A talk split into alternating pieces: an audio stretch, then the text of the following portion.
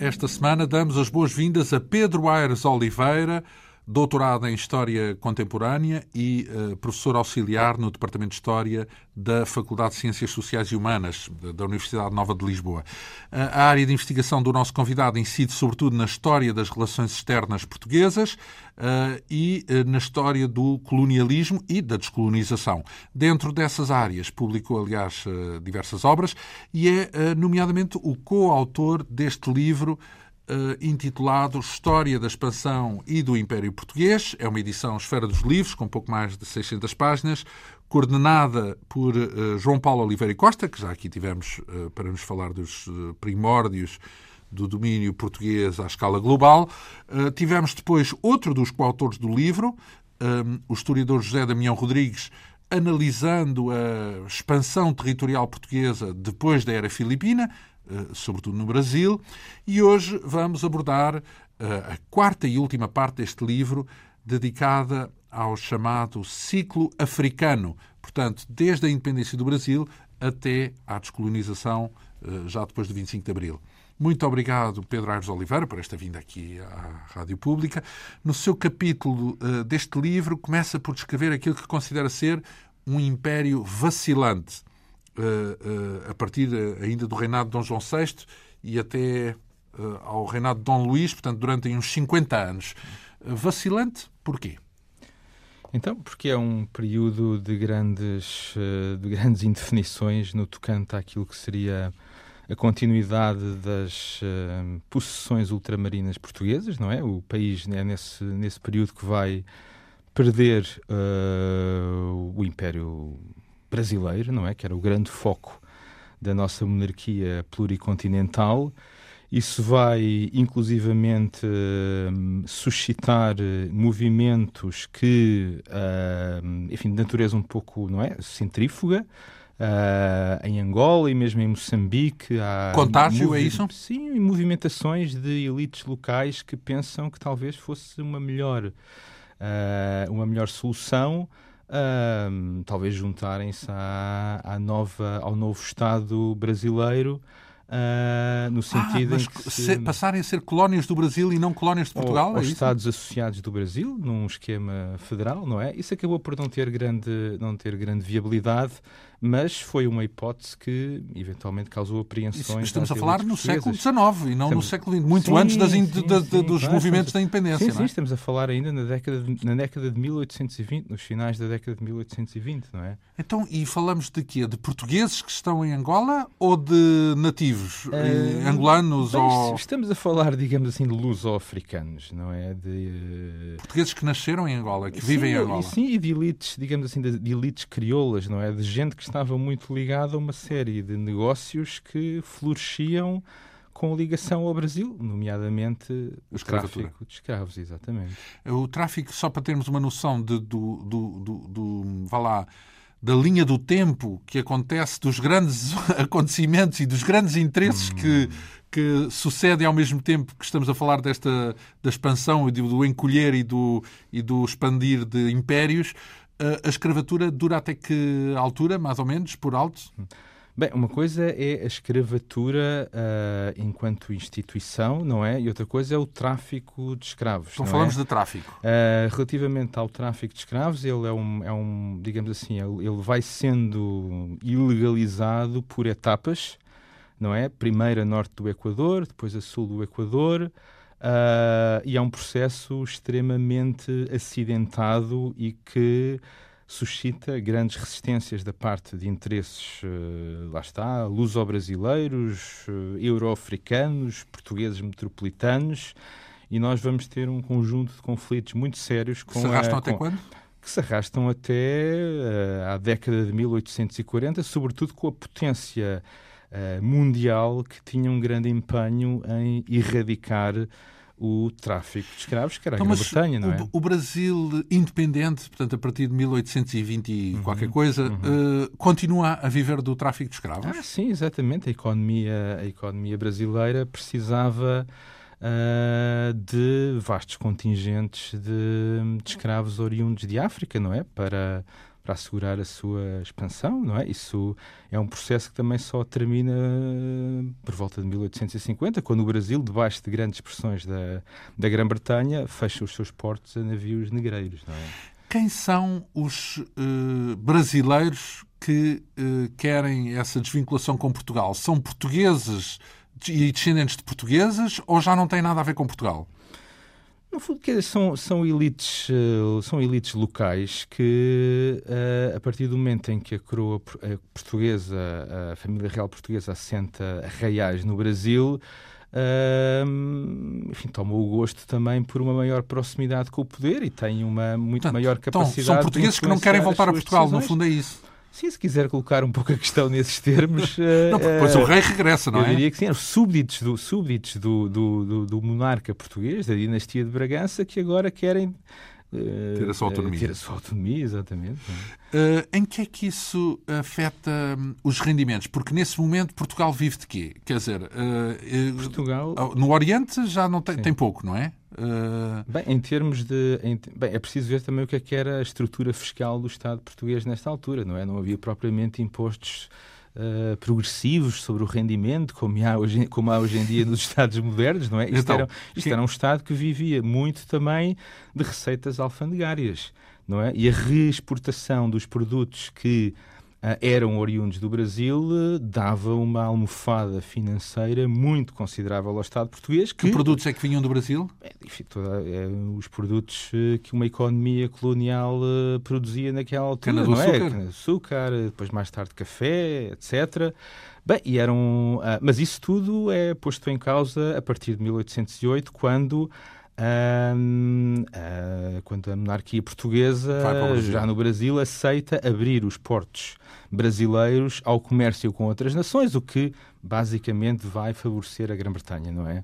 Então, uh, em que sentido já agora? Não, porque os, os, britânicos queriam ter relações diretas com o Brasil e não queriam que essas relações passassem por Lisboa, exatamente, e não, não queriam que ter, não queriam, os seus comerciantes não queriam ter de pagar mais taxas adicionais por produtos brasileiros com os que os podiam obter diretamente, não é? Indo aos portos brasileiros com os seus navios. Quando o Brasil declara a independência, nessa altura o, as trocas já eram diretas com todos os países? Exatamente, nessa altura o Brasil já tem essa já, já desfruta dessa, dessa situação e uh, o que teme, no fundo, o que as elites brasileiras temem é que, é que possa haver uma reversão uma reposição Com o facto do, do rei por ontem, porque no fundo quem faz, quem está na primeira linha da revolução vintista, não é, da revolução que acontece aqui em Portugal em 1820, são figuras também da comunidade mercantil que foram muito prejudicadas por esse por, eh, por, pelo fim desse regime de exclusivo de privilégios, não é? Portanto, era uma revolução liberal, mas com algumas nuances, digamos assim. Com alguns interesses, vá, pelo menos, com negócios. Uh, como sempre,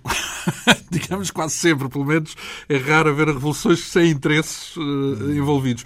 Então, uh, temos aqui um, um cenário. No, estava, estava a tentar perceber também o que é que sobrava do Oriente, não é? Porque houve uma época em que Portugal apostava sobretudo no Oriente, uhum. nas especiarias e, e no cravinho uhum. e por aí fora. Portanto, o que é que nessa altura, século miolo, século XIX, uhum. o que é que os portugueses, que relação é que têm com o Oriente? Pois, sobra, sobra a Índia sobra ainda, não é? Uns fragmentos imperiais, não é? Em Timor, na, na parte oriental de Timor, na, em Macau, uh, várias possessões e enclaves na Índia. Uh, enfim, Portugal também teve, averbou grandes perdas em termos de tonelagem da sua marinha mercante e da sua armada. Porquê? Com a, com a, com a ida da corte para o Brasil, não é? Depois isso, muitos desses interesses passaram a estar, quer dizer, um, os vasos de guerra portugueses, uh, parte da comunidade mercantil que estava em Lisboa também vai para o Brasil e, portanto... E por lá fica, é isso? Por lá fica, parte dela, não é? E, portanto, uh, Portugal passa, não, não dispõe também de meios navais de uma certa envergadura que permitissem também assegurar ligações uh, mais regulares com esses territórios então, do Oriente. É? Quando é? a monarquia vem, uh, o país já é muito diferente de quando foi? É isso? Quando a monarquia regressa do Brasil? É um, é um país que sofreu um ciclo de devastações em virtude das invasões francesas e das. Uh, enfim, que foram terríveis para, para o país, não é? Tiveram um impacto brutal. E lá está, é um país que também perdeu grande parte da sua base fiscal. Portanto, é um país muito empobrecido. Então, o país pobre é algo que começa uh, no momento em que, em, em que o rei uh, se muda para o Brasil. Uh, e que depois não chega a ser recuperado, pelo menos suficientemente, mesmo depois do regresso do monarca. Bem, o, que eu acho que é, é, agora talvez importante reter em relação a este período é que, uh, a dada altura, perdem-se as ilusões quanto a uma possível recuperação do Brasil, quanto a uma, uma possível um possível restabelecimento de uma preponderância política no Brasil e começa a existir a ideia de que o foco imperial tem de ser reorientado para a África, não é? Uh, o que, mas... é que era a África até esse momento? Não havia a grandes África, coisas? A África era, era também uma coisa um pouco, um pouco, digamos assim, ilusória, na medida em que a nossa presença efetiva, a nossa soberania territorial era Uh, era muito, muito escassa. Nós tínhamos uh, presídios fortes, uh, portos nas costas, nas costas de Angola e de Moçambique, algumas linhas de penetração para o interior, mas pouco mais, não é? E portanto era uma e eram também Uh, possessões cuja economia estava muito orientada para o tal tráfico de escravos transatlântico e esse e esse negócio estava com os seus dias contados, digamos assim. Então quer dizer que não estava orientada lá para os diamantes e para o petróleo. Bem, para o petróleo ainda estamos ah, longe ainda disso, não é? Muito, ainda faltam muitas Sim, décadas. mas, mas, mas o, quais são o, o, que é que, o que é que podem ir buscar a África quando reorienta, quando o país reorienta Exatamente. a sua... Havia aqui a ideia de que, por parte de alguns reformadores coloniais, que era necessário digamos assim, fazer uma reconversão económica daqueles territórios. Já não, mais tarde ou mais cedo, Portugal teria de facto de honrar os compromissos que foi gradualmente assumindo com a Inglaterra no âmbito daquela política abolicionista, uh, embora isso, lá está, se de, uh, deparasse com enormes resistências locais, porque havia muito dinheiro ainda a ganhar com, locais com, em Portugal não, ou locais em, no... em, em, em, Lisboa, mas também em Luanda e mesmo até certo ponto em Moçambique, porque havia, lá está, uma série de países ou de colónias Uh, europeias na, no, no, continente americano que tinham aquelas economias de plantação que requeriam grandes contingentes de mão de, obra. Mão de obra servil e, portanto, havia procura, não é? Uhum. Havia procura. Havia era menos tolerância por parte de um, do grande poder marítimo mundial, a Grã-Bretanha, em relação à prossecução destas atividades. E, portanto, os ingleses iam, digamos assim, chamaram assim um pouco o papel de polícia humanitário e uh, não iriam uh, baixar a pressão sobre Portugal para que este também uh, se alinhasse com esse compromisso abolicionista. Qual é a sua leitura? É de que o Reino Unido, na altura, fazia isso uh, por, as, porque as ideias estavam a mudar e, portanto, se tratava da libertação do homem hum. ou do, do fim da escravatura, ou porque tinha interesses e queria substituir, portanto, com algum cinismo. Diga, uh... Digamos assim, eu acho que uh, a, a Grã-Bretanha é uma democracia parlamentar imperfeita nesta altura, enfim, um regime parlamentar de feição ainda oligárquica, mas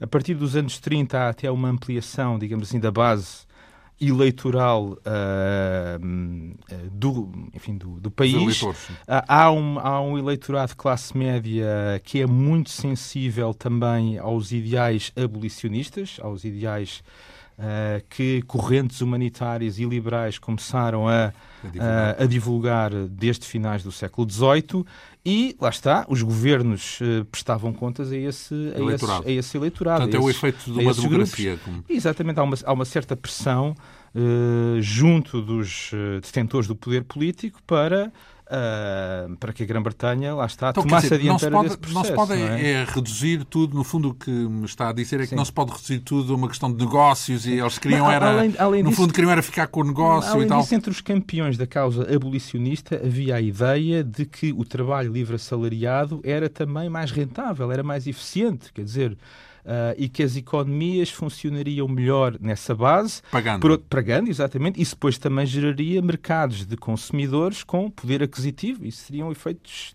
de estímulo na, noutros setores da economia. Portanto, havia. Havia já essa ideia, noção sim, que ainda sim. hoje. E, e, havia uma série de reformadores uh, ultramarinos portugueses que aderiam a estas ideias e achavam que elas deviam também ser uh, exportadas, implantadas nos territórios ultramarinos de Portugal. Então, mas porquê é que não, portanto, havendo uh, também uh, escravatura na história do Reino Unido, uhum. porquê é que Portugal, portanto, porquê arrastou é que não... os pés? Arrastou os pés.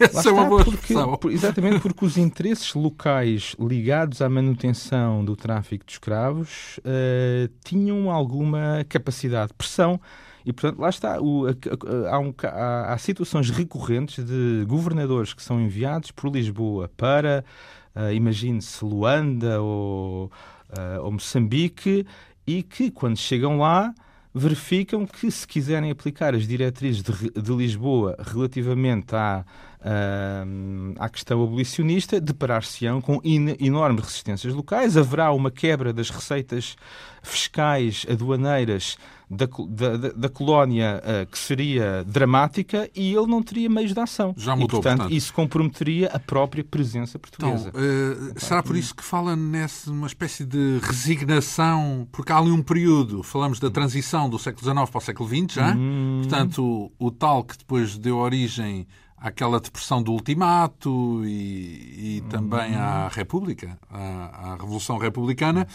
Uh, há uma, há uma espécie de uma, de uma a ideia de uma resignação uh, naquilo que se diz respeito à, ao Império Português, entre aspas.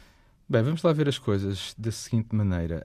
Um, a partir das décadas de 1870, 80, há um crescente interesse em vários meios europeus uh, pela, um, pelo continente africano. Isto é um processo que tem causas muito complexas, mas há uma espécie de corrida ao império em África uh, que envolve tanto Estados como também indivíduos privados, enfim, interesses económicos. Uh, e um, gera-se um pouco também aqui a ideia de que um, o domínio imperial teria de assentar noutro tipo de legitimação que já não apenas os direitos de descoberta, os títulos históricos, que, no fundo, era muito nisso em que Portugal se apoiava uh, para reivindicar as suas, esferas de, as suas esferas de influência. Então, se não era por chegar África. primeiro, era o quê?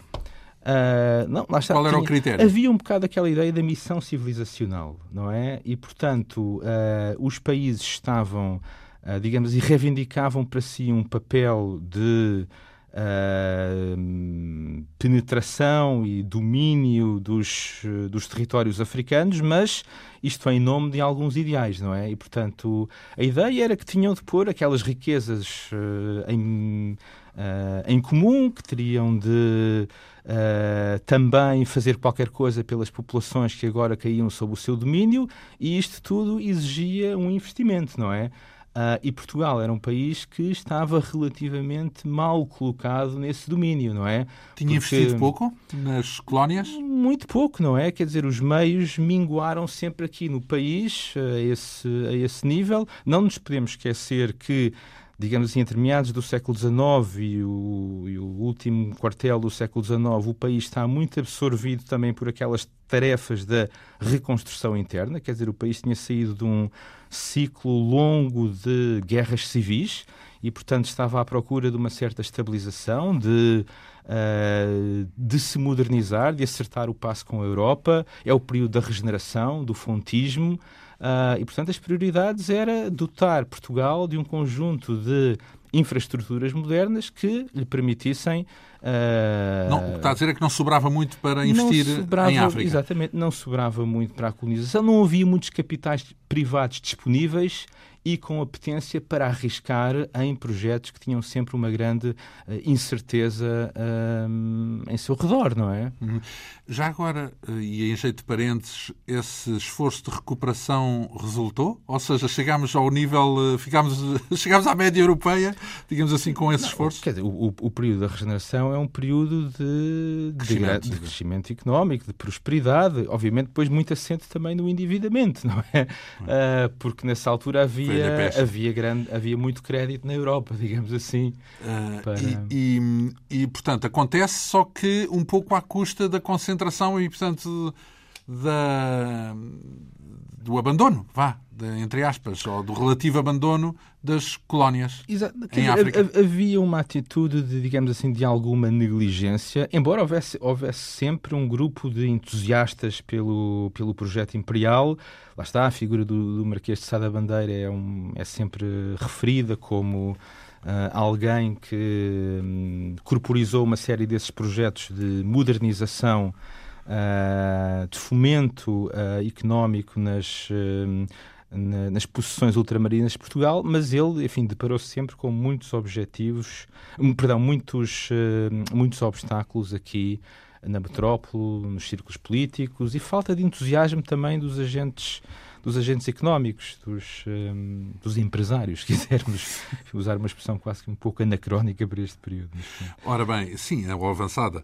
Uh, depois vem a fase, uh, vem o século XX, vem uh, aquele, o conflito com a Inglaterra, ainda antes do século XX, o ultimato. Uhum. Uh, qual é a consequência que. Uh, porque porque eu, a impressão que existe é que. Um, o fim das, das ilusões acontece com, na, por altura do ultimato, Sim. não? Bem, o, o, ultimato é um bocadinho, reveste-se um pouco de consequências uh, ambivalentes, digamos assim porque o Ultimato, no fundo, o, o, o episódio do Ultimato vai pôr cobro aos planos maximalistas de expansão portuguesa em África e, sobretudo, na, enfim, na chamada África Austral. Já agora, lembrar rapidamente, o ultimato significa um conflito entre Portugal e Inglaterra de uhum. interesses é, é para saber quem é que domina o miolo da África Austral. Portanto, quem, se uh, o que está entre Moçambique e Angola, se é português ou se é inglês. Sente que ganha a visão sim, inglesa, sim, não é? um pouco. No fundo, os portugueses Botsuana queriam, e o Zimbábue. Os portugueses, obviamente, queriam ver se era possível constituir ali uma espécie de compacto territorial não é? Que permitisse fazer a ligação. Mas isso implicava entre... separar o compacto inglês. Não, isso, isso, isso bolia, sobretudo, com uma série de projetos de agentes imperialistas uh, ligados à Grã-Bretanha, nomeadamente aquele célebre magnata Cecil Rhodes, que tinha, no fundo, aquele projeto também bastante megalómano de ligar o Cabo ao Cairo. Uh, e ele era alguém que era capaz de mover grandes influências na política britânica, e era um, homem que dispunha de grandes meios, obteve uma, uma concessão do, do governo britânico para uh, montar uma companhia privilegiada com prerrogativas de soberania e isso deu-lhe uma grande base para atuar e para contrariar ali também os, eh, os interesses portugueses. Depois também podíamos adicionar a isto uma série de outros fatores, como por exemplo a presença de missionários protestantes britânicos que não se conformavam com a ideia de uma dilatação da esfera de influência portuguesa, logo católica também ali naquela, naquela região e, portanto, digamos assim, isto é o, o, então, o, o pano de fundo da confrontação. Os termos do é o quê? confrontação diplomática. É, é, o, o, os termos do, do, do ultimato é que Portugal deveria retirar daqueles territórios onde estavam Uh, digamos assim, tribos ou grupos que tinham reivindicado a proteção da, da coroa britânica, não é? E, portanto, uh, isto era um aviso sério para Portugal desistir da sua esfera de influência ali naquela, naquela zona. Pronto, o, nós conhecemos todos o efeito traumático uh, que isto tem um pouco aqui na política nacional, foi de facto sentido como um grande vexame, uma grande uma grande humilhação. Há aqui uma série de grupos políticos também que procuram retirar dividendos dessa circunstância. Há muitos portugueses que retiram dessa zona, uh, da tal zona? Não, nós não, nós não tínhamos muitos, nós não tínhamos praticamente núcleos de colonos nessa, nessa, nessa região. Tínhamos, digamos assim, alguns militares, alguns missionários, mas, digamos assim, o que há aqui é... Uh, então não são propriamente negócios que se perdem, não é bem isso. É uma questão é um mais... É um projeto que se perde, é um projeto de expansão, de dilatação territorial portuguesa portuguesa Uh, que uh, chega, chega ao fim. Os ingleses ainda nos deram, digamos assim, a possibilidade de conservarmos uma, uma estreita faixa territorial entre Angola e Moçambique, que poderia eventualmente ser utilizada para a implantação de uma linha férrea, linhas telegráficas, mas uh, digamos assim, a, a, situação estava tão crispada aqui em Lisboa uh, em meados de 1890, já uns meses depois do, do ultimátum, que o governo da altura não teve condições para fazer ratificar nas Cortes esse primeiro projeto de tratado com a Inglaterra. Depois a, a situação, digamos assim, evolui uh, e um ano mais tarde Uh, nós lá conseguimos negociar um tratado com a Grã-Bretanha, aliás, em termos mais desvantajosos, mas nessa altura já havia uma uh, noção de fatiga, de cansaço, a ideia de que nós não íamos realmente conseguir levar a nossa a melhor e, portanto, não podíamos continuar a antagonizar a Grã-Bretanha. E, portanto, houve aqui a, a convicção de que ter o reconhecimento internacional britânico para uma esfera de influência portuguesa em África que compreendia mais de 2 milhões de quilómetros quadrados não era assim uma coisa tão má. Porque até então, lá está, Portugal uh, Esses ainda... 2 milhões falamos de Angola e Moçambique só. Sim, essencialmente Angola, Angola e Moçambique. Uh, e, uh, enfim, depois também os outros territórios que os ingleses acabaram também por aceitar definitivamente que a soberania portuguesa aí Uh, estava devidamente hum, consolidada.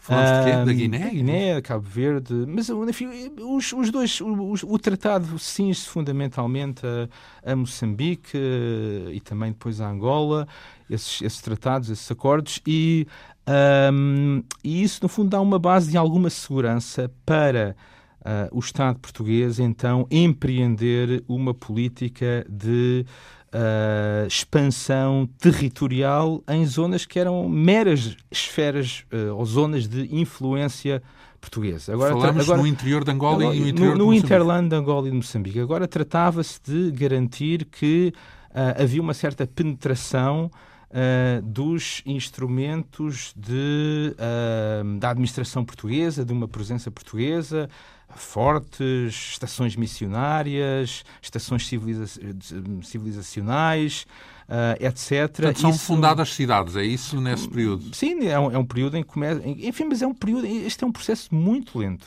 não é? é o, se nós virmos uh, as chamadas campanhas de pacificação, um termo que eu não gosto muito, porque elas, no fundo, foram essencialmente campanhas de submissão de outros povos, de outros grupos e de conquista, enfim, usando uh, métodos uh, coercivos oh, e mesmo o, o terror, uh, essas, essas campanhas apenas vão ser dadas por, digamos assim, concluídas no final da Primeira Guerra Mundial. Portanto, estamos a falar aqui de um período de 30 anos em que Portugal tem de financiar uma série de expedições à África para ir gradualmente expandindo a sua uh, administração uh, a esses vastíssimos territórios, não é? Uhum.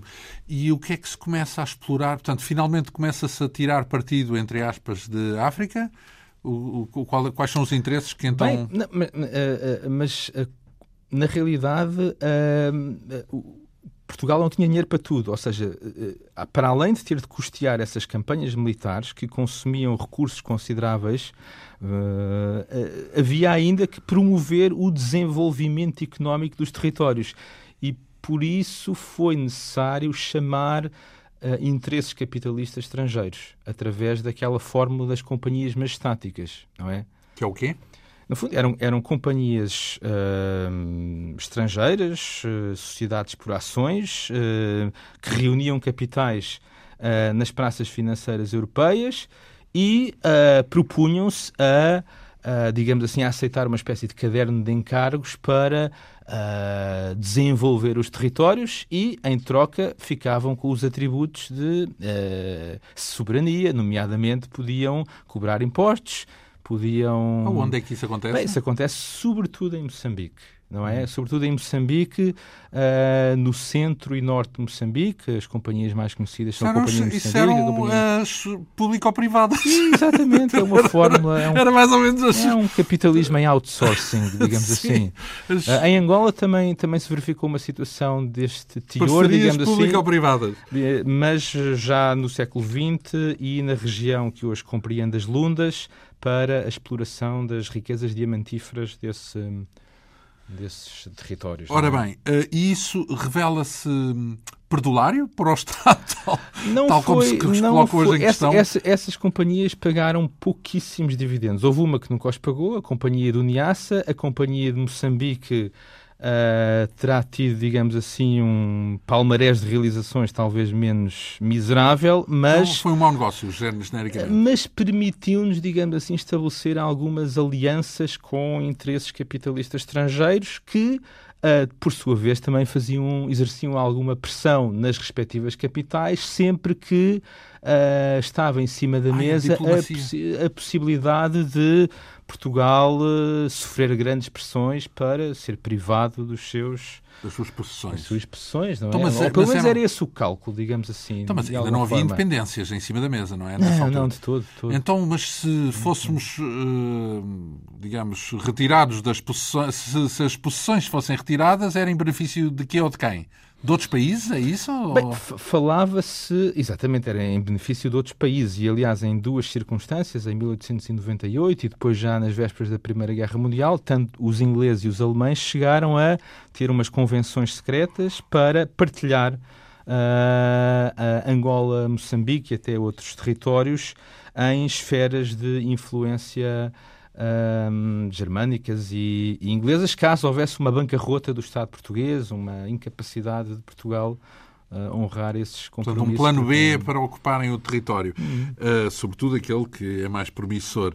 Uh, temos então um, aqui esse período antes da República, até, até se presume que ele contribuiu de uma forma importante para o desfecho uh, da Revolução Republicana, não é? E da, sobretudo o fim da monarquia, contribuiu hum. para a degradação era, um, era, era um, digamos assim, era um dos fatores da, da, da propaganda republicana. A ideia de que uh, o regime monárquico não teria feito talvez tudo o que poderia uh, fazer para valorizar esse património imperial português. E, portanto, que a República viria a injetar uma nova energia nesse, nesse domínio, não é? Uhum. Então, Uh, nesse caso da, da República, exatamente há um capítulo seu neste livro em que refere o, um renascimento colonial, hum. mas diz que ele é falhado. Sim. Porquê? Exatamente, porque, digamos assim, os. Um, um, os intentos, os, os intentos dos, dos, republicanos, e nomeadamente aquelas experiências que se verificaram uh, em Angola em dois momentos com o general Norton Matos, uh, primeiro entre 1912, 15 e depois imediatamente a seguir à, à, à, Primeira Guerra Mundial, e depois em Moçambique também, de alguma maneira, com o alto comissário Brito Camacho. Eh, não produziram os efeitos desejados. E lá está. Que iniciativas são essas? São, eram, eram iniciativas que visavam, lá está, um, promover uma valorização intensiva dos territórios, mas assentando num modelo também de expansão pelo déficit, de endividamento. Uh, isso, isso... Endividamento do país, é isso? Por, por... Não, é, a partir de 1920, com esse regime dos altos comissários, o, o, a, a, figura máxima em Angola, o, o, alto comissário, tinha capacidade para contrair empréstimos no estrangeiro com o aval do Estado português. Hum. E isso é feito em, em Angola mas, eh, digamos assim, os dividendos, o retorno económico desse investimento não poderia ser tão rápido e isto depois, digamos assim, misturou-se com a situação muito complicada que as finanças do país atravessavam e o Norton Matos sai sem grande glória de Angola em 1924, uh, eh, sem ter uh, conseguido persuadir as elites políticas em Lisboa que valia a pena aquele investimento para então mais tarde uh, a colónia uh, pagar de volta aquilo que estava. Então, uh, aquilo que vestir, o, tra... é? o, lá, o, o retrato que aqui nos traça é de que é de um país que depois do ouro do Brasil, digamos que o ouro do Brasil foi o último fluxo significativo de dividendos vindos das colónias, porque depois disso, pelos vistos, ou não havia nenhum investimento e, portanto, aquilo não produzia nada, ou quando se fez alguma tentativa, falhou. Hum. Portanto, não, digamos que o país não ganhou muito, se calhar não ganhou tanto quanto se pensa, uh, com as suas colónias, pelo menos depois daquele período uh, uh, do tal ouro do Brasil, não é? Sim. Portanto, no final do século XVIII. Bem, houve aqui uma situação de, enfim, que é variável no tempo. Houve, território, houve, perdão, houve hum, territórios coloniais que provaram ser rentáveis. Por exemplo, São Tomé e Príncipe, naquele período do ciclo do cacau, não é? É, um, é uma colónia que dá lucro, não é? E hum, depois também, ao longo de várias fases no, uh, um, do século XX, a exportação de produtos uh, coloniais mas isso, isto acontece sobretudo na conjuntura da Segunda Guerra Mundial e, e, depois se revela também uma fonte muito interessante de receitas para, para o Estado português. não, não é? foi e, sempre portanto, um plano inclinado. Não, não foi sempre um plano inclinado. Ora bem, estamos na Primeira República, eh, depois há um pouco aquela ideia, tal como aquilo que acontece a seguir ao 25 de Abril, de que se já é confuso, e, e acontece nas invasões uh, napoleónicas, não é? Se já é confuso na metrópole, o que não, o que não acontecerá então uh, nas, nas colónias, não é? Porque falamos de, do período da agitação logo a seguir à implantação da República. O que é que acontece nas colónias nesse momento?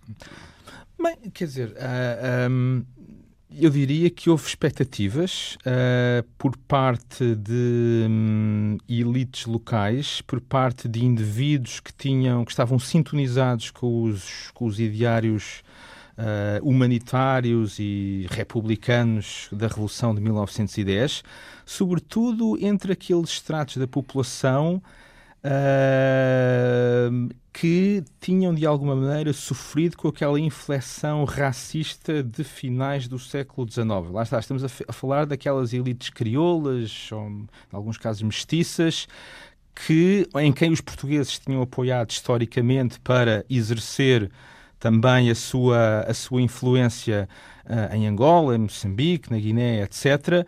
E, portanto, há, há, há, a expectativa de que uh, uma política mais progressista da, da República vai uh, restaurar alguma influência entre esses, entre esses setores.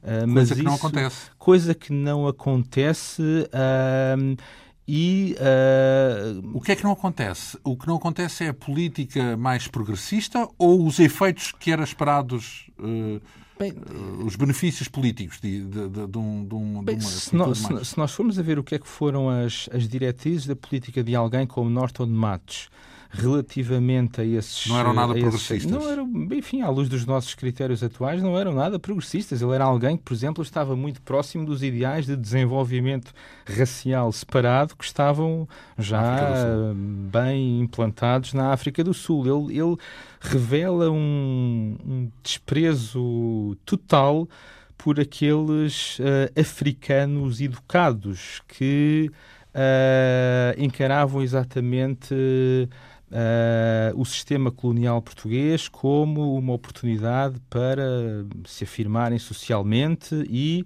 darem continuidade a um papel histórico que, uh, a seu ver, tinha sido interrompido na, em finais do século XIX, não é?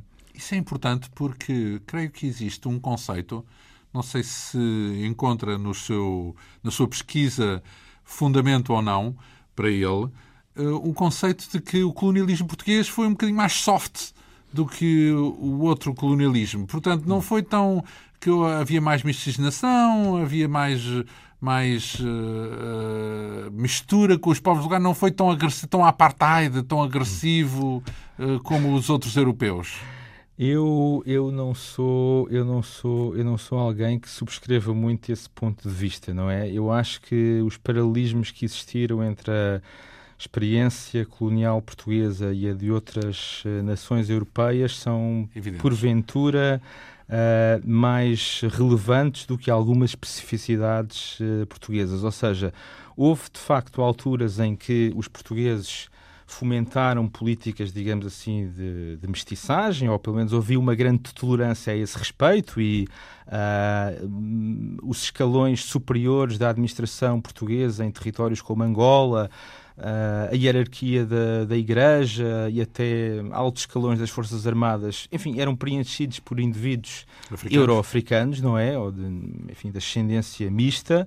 Uh, mas a partir do momento em que começou a haver um maior uh, incremento da imigração branca para Angola e a partir do momento em que também esses, esses colonos se faziam acompanhar das suas mulheres, então houve uma maior, houve uma menor tolerância para com essas práticas de, de, de mestiçagem. Portanto, e também tinha acontecido porque não tinham outra alternativa, é, é isso? um pouco, sim, sim, exatamente. Foi, foi mais por efeito de, de pragmatismo, de adaptação, de necessidade que uh, ocorreu, digamos assim, é uma palavra um bocadinho feia, essa cafrialização dos agentes do Império Português em, em África. Temos é? depois Salazar, Uh, que chega ao poder nos anos 30, uh, uh, ou em 29, salvo erro, mas a, a Constituição do Estado Novo é, salvo erro, de 1933.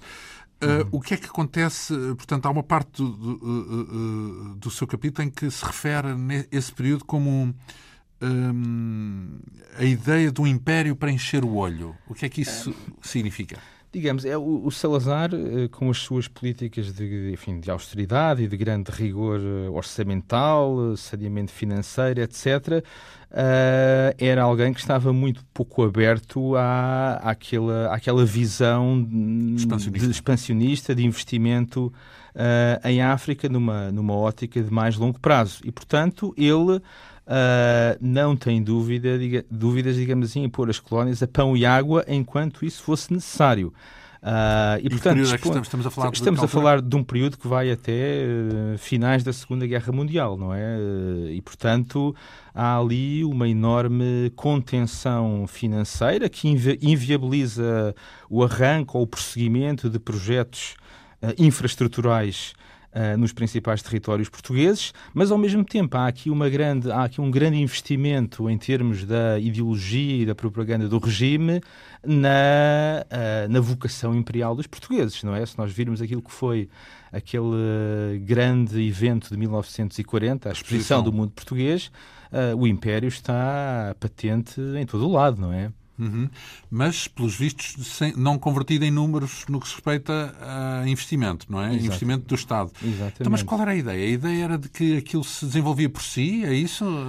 Era, era um bocado manter aquilo também um pouco em reserva, tirar o máximo partido possível também daquelas eh, reexportações de, de artigos uh, coloniais e, no fundo, talvez esperar que os ventos corressem mais de feição, não é? Não correram, porque a seguir veio a guerra. não correram nesse sentido. Mas a, a mas a Segunda a Guerra, guerra Colonial. Ah, está bem, mas, é, mas antes disso temos a Segunda Guerra Mundial, que é bastante benéfica para as colónias portuguesas. Há uma grande procura de artigos coloniais portugueses por parte das potências beligerantes e isso vai ser, digamos assim, o trampolim do, uh, enfim, do grande arranque económico que territórios como Angola, sobretudo, e Moçambique até certo ponto, vão uh, experimentar no pós-guerra. É? Então, isso quer dizer que essa, digamos, avareza de meios uh, termina com a Segunda Guerra, é isso? Uh, se, se, por isso entendermos, digamos assim, uh, planos de investimento do Estado português, programas de investimento, teríamos de esperar mais alguns anos, não é? Só a partir da década de 1950 é que Uh, as então, colónias passam ferro, a ser. As estradas, isso também, também há uma mística à volta disso, não é? Repare, repare que os caminhos de ferro em Moçambique e em Angola foram essencialmente construídos por interesses capitalistas estrangeiros para servir interesses estrangeiros. O caminho de ferro de Benguela. O, o caminho de ferro, exatamente, para servir de escoamento para uh, as, o Copper Belt ali da, da, das Rodésias e, do, e também do Katanga, não é? Portanto, as minas belga. de cobre uhum. do miolo de África. Exatamente, esses traçados ferroviários estavam então, mas, sobretudo e são pagos, serviço... são pagos por uh, ingleses, é isso? O Caminhos de Ferro de Benguela, por exemplo? Exatamente, são investimentos estrangeiros, mas depois o Estado português, uh, no caso, por exemplo, do, do Caminho de Ferro da Beira, vai resgatá-lo, não é? Vai, vai até, inclusivamente, aplicar verbas do Plano Marshall para poder nacionalizar o caminho de ferro da, da Beira, não é? Era um, uma coisa, foi uma coisa que teve um certo impacto simbólico. É? E se falamos, eh, então se calhar foi o período áureo das, das colónias, foi no pós-guerra, a seguir à Segunda Guerra, ou seja, onde há um certo uh, investimento, apesar de tudo, e onde um, ainda não temos a guerra colonial, Uh... Sim, é, é, é, um, é, um, lá está, é um período de alguma tranquilidade nos, nos principais territórios coloniais portugueses, porque ainda não há, digamos assim, um grande fermento nacionalista. Portugal consegue, de alguma maneira, isolar os seus territórios de uh, de um contexto mais adverso no, no, continente africano, começa também a tentar modernizar o seu paradigma colonial através desses planos de fomento, de, de iniciativas de modernização económica. Uh, há também um, um, crescimento da imigração metropolitana, metropolitana para a África nessa altura e, portanto, uh, Angola como terra prometida é uma, é uma ideia também forte deste, deste período. Uh, e portanto. Não, e portanto, e a seguir vem a guerra, porque a seguir falamos 1961 ou 62, uhum, uhum. vem uh, porque as independências nos outros, nas outras potências coloniais acontecem que nos anos 50, grosso modo, não é? Bem, começam, digamos assim, o, o, o, o movimento da descolonização tem vários epicentros e várias também fases uh, históricas. Temos ali, para não recuarmos muito, temos ali aquele período pós-Segunda Guerra Mundial, em que o epicentro é o continente asiático e depois na segunda metade dos anos 50, uh, então a África torna-se, digamos assim, o grande palco do, da segunda fase da descolonização europeia do pós-Segunda Guerra Mundial. Então, a, a, guerra em Angola vem nessa sequência, na sequência de um movimento internacional que dá força política aos, aos movimentos nacionalistas? Bem, houve um grande, digamos assim, houve aqui, para recuperar uma expressão sua da bocado, houve aqui um certo efeito de contágio, uh, por exemplo, no norte de Angola, Uh, relativamente àquilo que estava a acontecer no antigo Congo belga, não é? Portanto, aquela, aquele grupo de populacional, os bacongos, dividiam-se entre a fronteira belga e portuguesa e, portanto, são, são muito incentivados, são muito encorajados por aquilo que estava a acontecer no Congo belga, que foi uma retirada rapidíssima dos, eh, dos belgas, não é? E, portanto, talvez houvesse a ilusão de que os portugueses também uh, se assustariam e, e também poderiam, fugiriam. Poderiam abandonar. Mas isso não foi linear. Vivíamos uma ditadura, era a uhum. diferença de, com a Bélgica, nomeadamente. Uhum. Uh, então, qual, como é que pode, como é que classifica a estratégia Uh, do, do poder colonial, portanto, do, neste caso do regime de Salazar, uhum. uh, relativamente a, essas, a esse novo clima político uhum. nas colónias, ou à volta delas. Era, era uma estratégia, digamos assim, de algum entrencheiramento, uma estratégia defensiva, mas que talvez eh, jogasse um bocado na eventualidade de haver uma mudança na conjuntura internacional e de, das potências ocidentais passarem a valorizar a continuidade do Império Português por razões de ordem geopolítica e estratégica, não é? Para não caírem nas mãos do russo, dos russos, é isso? Para não caírem na, na esfera soviética. de influência soviética. Mas, pelos vistos, não resultou.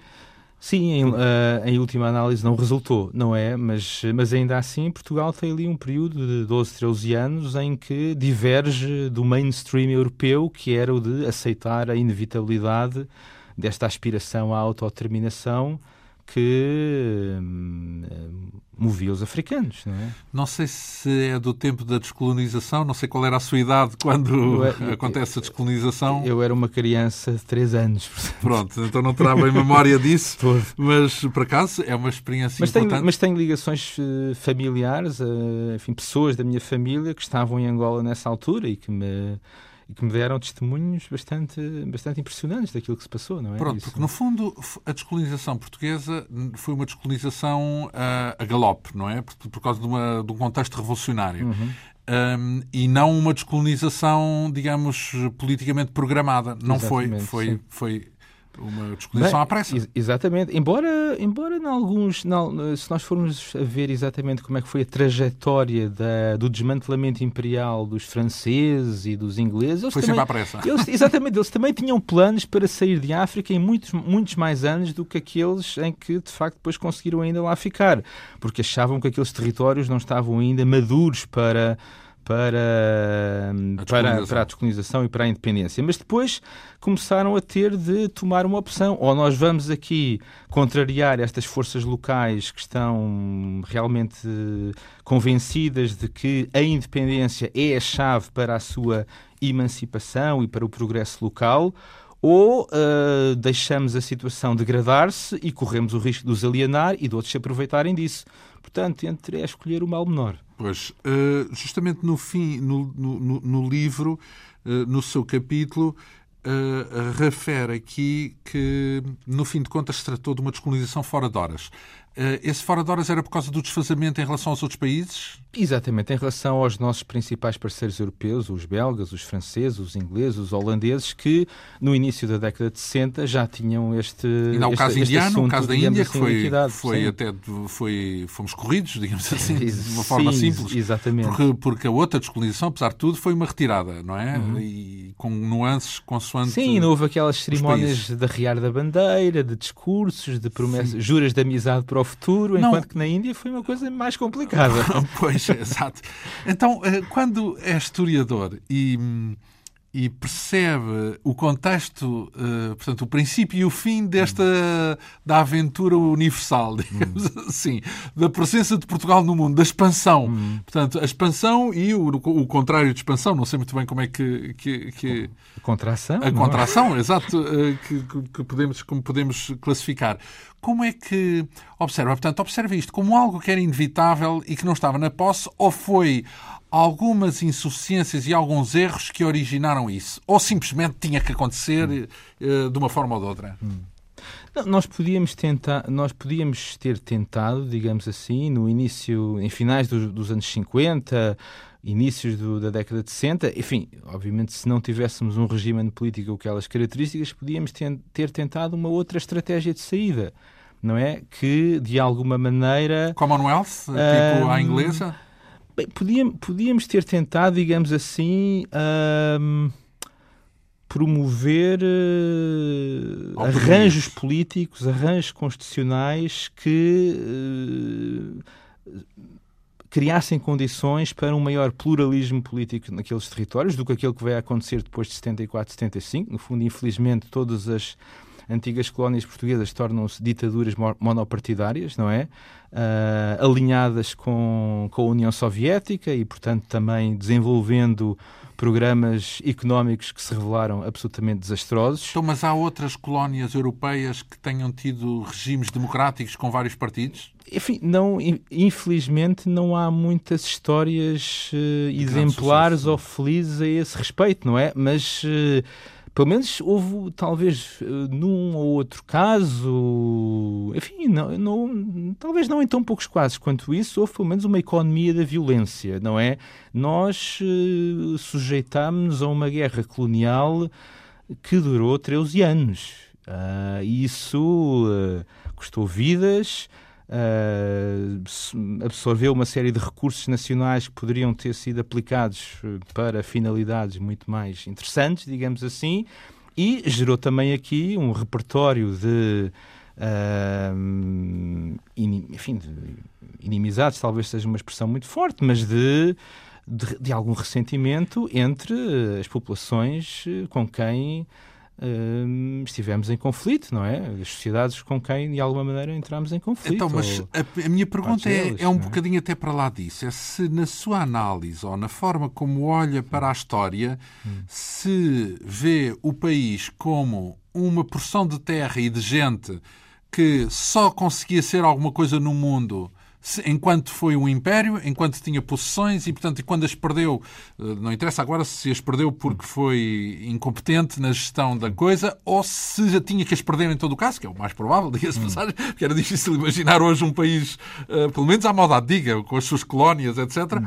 Mas uh, a pergunta é se a sua conclusão é: pois é, isto uh, com muitas colónias era fantástico e chegávamos lá, mas pequeninos, aqui restringidos ao nosso espaço, a viabilidade já não é já estrategicamente já é difícil. Se vê isto como uma perda irreparável, vá, no fundo. Não, de todo, não é? De todo, e acho que apesar de nós atualmente estarmos a viver uma, uma situação difícil, difícil em termos económicos, financeiros e até políticos, Uh, se nós olharmos para trás, para aquilo que foi a trajetória de Portugal desde os anos 70, ah, eu acho que não há dúvidas nenhumas de que, de uma maneira geral, esta comunidade e este país desfruta de condições de vida muito mais vantajosas do que aquelas que tinha quando éramos o tal império pluricontinental, não é? E em que, aparentemente, dispunhamos de uma maior. Portanto, a grandeza uh, não depende não, do número de territórios. Não, de nem... todo, e aliás, há uma série de pequenos países europeus que estão muito à nossa frente em tudo o que são índices, de desenvolvimento e não são impérios, não é? Portanto. A Dinamarca. A Dinamarca, exatamente, a Dinamarca, que é a coqueluche de todos os cientistas políticos quando procuram apresentar casos de sucesso, não é? Sim. Exatamente. Um, embora, uh... tem, embora a Dinamarca tem, tem a Grunlândia e uh, está a reivindicar porções do Polo Norte. Ah, Portanto, ah, então impulso, é o Império, o Império o impulso, Branco. O impulso imperial, digamos assim, parece estar sempre presente. Sim, por acaso, quando se fala de Império, não se fala só de território, fala-se de povos, uhum. não é? Uhum. Portanto, e no caso do Polo Norte, Sim. não tem tantos povos Exatamente. assim, pelo menos a Grunlândia ainda é capaz Sim. de ter. Ora, um, tudo isto a propósito de uma. Do, do tal movimento que podemos falar de expansão e do seu oposto ou da, uh, do quarto minguante, uhum. vá. Um, mas a verdade é que tudo isto tem a ver com um livro intitulado História da Expansão e do Império Português, que uh, foi eh, coordenado pelo historiador João Paulo Oliveira e Costa e que levou o contributo também de outros dois historiadores, um deles o nosso convidado de hoje, Pedro Aires Oliveira. Uh, muito lhe agradeço esta vinda aqui à Rádio Pública para falar deste ciclo africano da expansão ou da história da expansão do Império Português uh, e, e, da contração, podemos, afinal de contas, uh, concluir. Um, o nosso convidado, historiador, uh, pesquisador, em especial do colonialismo também, e, portanto, de todo este século XIX e XX, destes dois séculos que condicionaram e marcaram a derradeira etapa desta expansão de que fala este livro. Muito lhe agradeço então esta vinda aqui. Eu é que estou muito grato. À Rádio Pública. O livro uh, tem o selo da Esfera dos Livros e uh, serviu de mote a mais esta quinta essência que hoje teve a assistência técnica de Ana Almeida, produção, realização e apresentação de João Almeida. Obrigado pela atenção. Regressamos de hoje a oito dias.